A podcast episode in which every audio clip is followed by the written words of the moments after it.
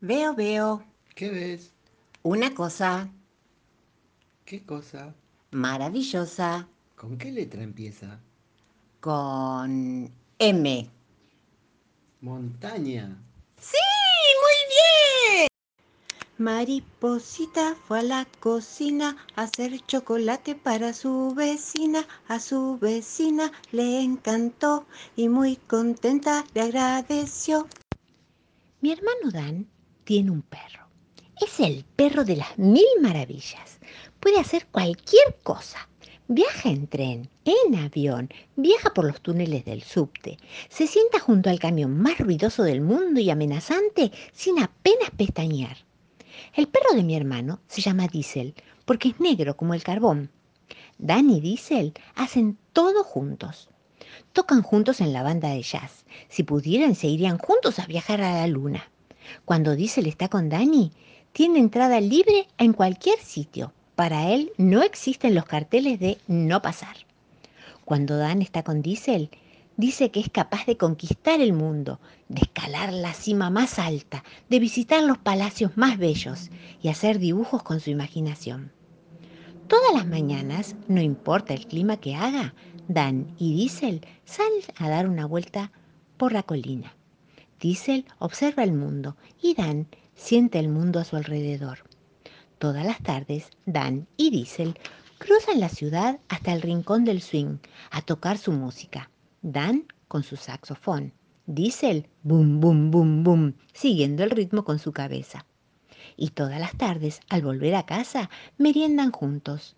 Diesel se acurruca en su sitio preferido, la pierna de Dan, tan calentita y acogedora. Diesel no cambiaría ese sitio por nada del mundo. Mi hermano significa mucho más para él que cualquier otra cosa, ni por correr palomas, ni por buscar una pelota, ni por recibir un huesito extra. A veces Diesel tiene pesadillas y gime dormido. Sueña que Dan no está y ve su mundo frío, gris, vacío. A veces Dan tiene pesadillas, sueña que Diesel se perdió y ve su mundo frío, vacío, gris. Por suerte son solo pesadillas, que pasan pronto con un abracito, y los dos amigos están siempre juntos, jugando, creciendo, haciendo música y acompañándose como mejores amigos. Diesel sentado junto a la pierna de Dan, y Dan acariciando la cabeza de Diesel, que mueve la cola con alegría. Cada noche, papá le lee un cuento a Gea y a Luna. Hoy les contó el cuento del tigre feroz. Colorín y colorado, dice papá, el cuento se ha terminado y el tigre se va a dormir. No, no, otra vez, otra vez, contalo otra vez. Papá vuelve a leerlo y después termina de verdad. Otra vez, otra vez. No, dice papá, ahora ustedes tienen que apurarse para llegar a su choza antes de que oscurezca. Gea y Luna recorren el primer tramo montada sobre los fuertes hombros de papá, que barrita y se mueve como un robusto elefante. Pero entonces deben cruzar un ancho río imaginario. Los tres nadan tranquilamente, no le temen a los cocodrilos que los escoltan hasta la otra orilla. Al llegar al otro lado, descubren huellas en la arena. ¿Serán las huellas del tigre feroz? se preguntan siguen su camino en puntitas de pie para no despertar al feroz felino. Cruzan el bosque, pero allí la lluvia es tremenda y tienen que cubrirse con un viejo paraguas que encontraron en el sendero.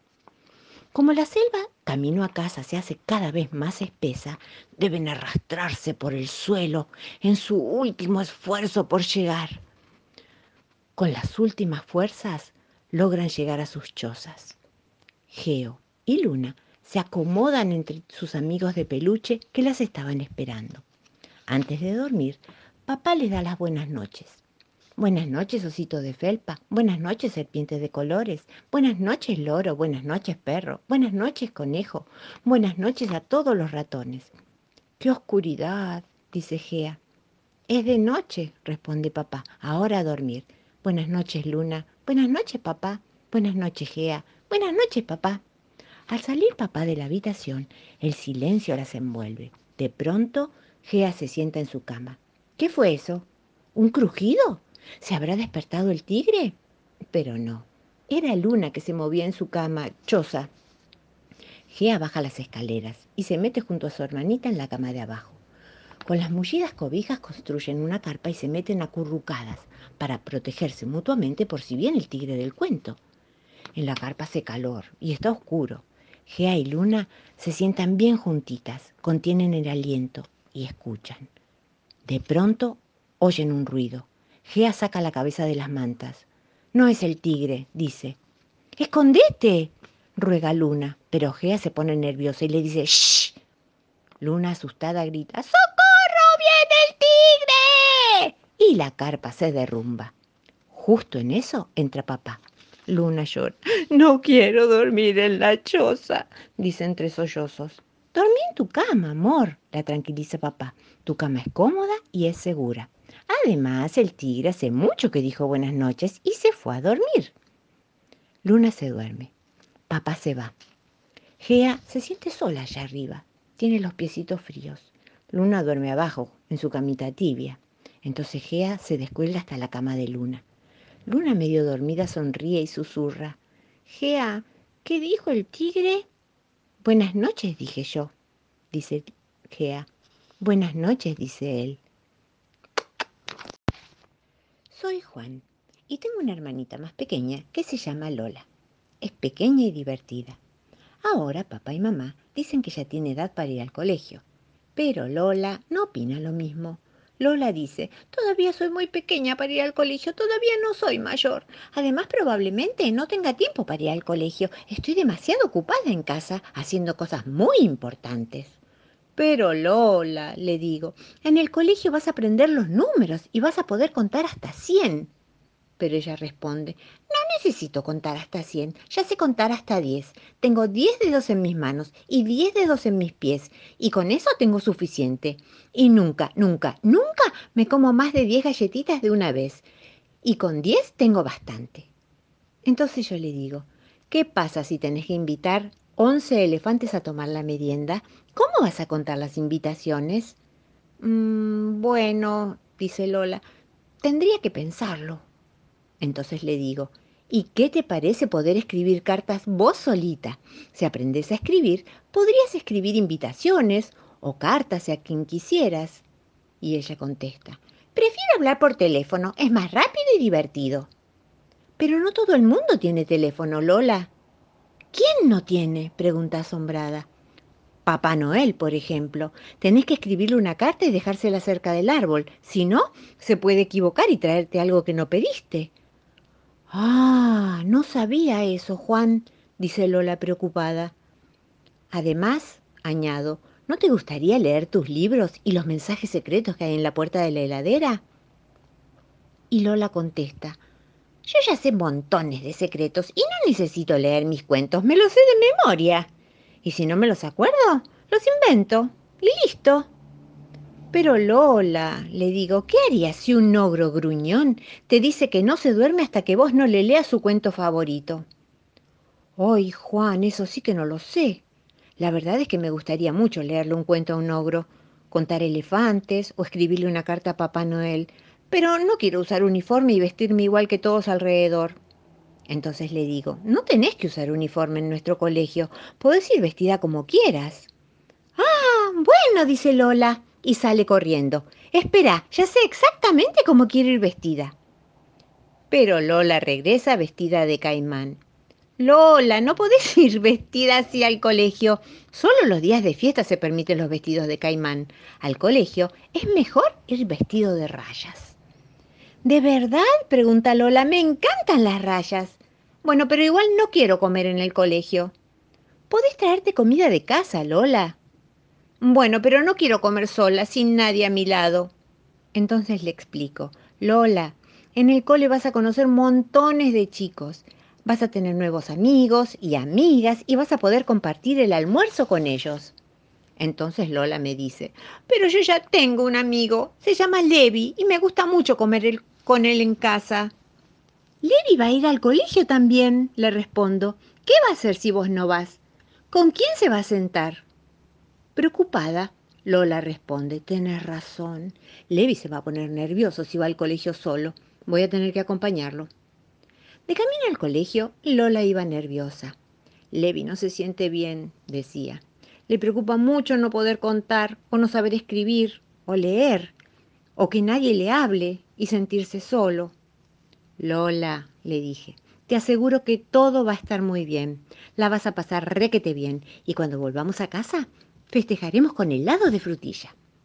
Juan estuvo preocupado todo el día por su hermanita. No la vio en el recreo, ni a la hora del almuerzo, ni la encontró a la salida. Su perchero ya estaba vacío. Pero de regreso a casa la vio. No estaba sola, iba dando saltitos con alguien más. Una vez en casa, le dijo, ¿Viste, Lola, que es lindo ir al colegio? ¿La pasaste bien, no? Sí, respondió Lola muy oronda. Ya lo sabía, Juan. Yo no estaba para nada preocupada. Era Levi, mi amigo imaginario, el que estaba nervioso. Pero yo no, yo estaba súper bien. Felipito Catatún era muy distraído, distraído, boquiabierto, desmemoriado. ¿Qué le vamos a hacer? Todos tenemos nuestros defectos, ¿no? Una vez la mamá lo mandó a regar las plantas. Felipito naturalmente se olvidó de llenar la regadera y ni siquiera se dio cuenta de que igual salía agua y que las flores bebían, muy contentas. Al rato fue la mamá al jardín y vio que las plantas estaban medio loquitas. Las flores se reían, bailaban el vals, mientras las hojas aplaudían y los yuyos dormían la siesta. ¿Con qué regaste las plantas, Felipito? Con la regadera, mami. Pero esa regadera no tenía agua, tendría vino, dijo la señora Catatum porque estas plantas están todas borrachitas. Efectivamente, estaban borrachitas. Felipito trajo la regadera para que su mamá la inspeccionara y... ¡Oh, sorpresa! Esta vez la regadera no estaba llena de vino, estaba llena de leche. La mamá se apuró y preparó una enorme mamadera para el hermanito de Felipe. Cuando terminó dijo, Felipito, ¿me alcanzás otra vez la regadera de leche, por favor? y cuando su hijo se la alcanzó, resulta que estaba llena de jugo de naranja. Naturalmente, Felipito se lo tomó todo sin respirar. Y así siguieron las cosas. No había dudas de que la regadera era mágica y misteriosa y chiripitifláutica.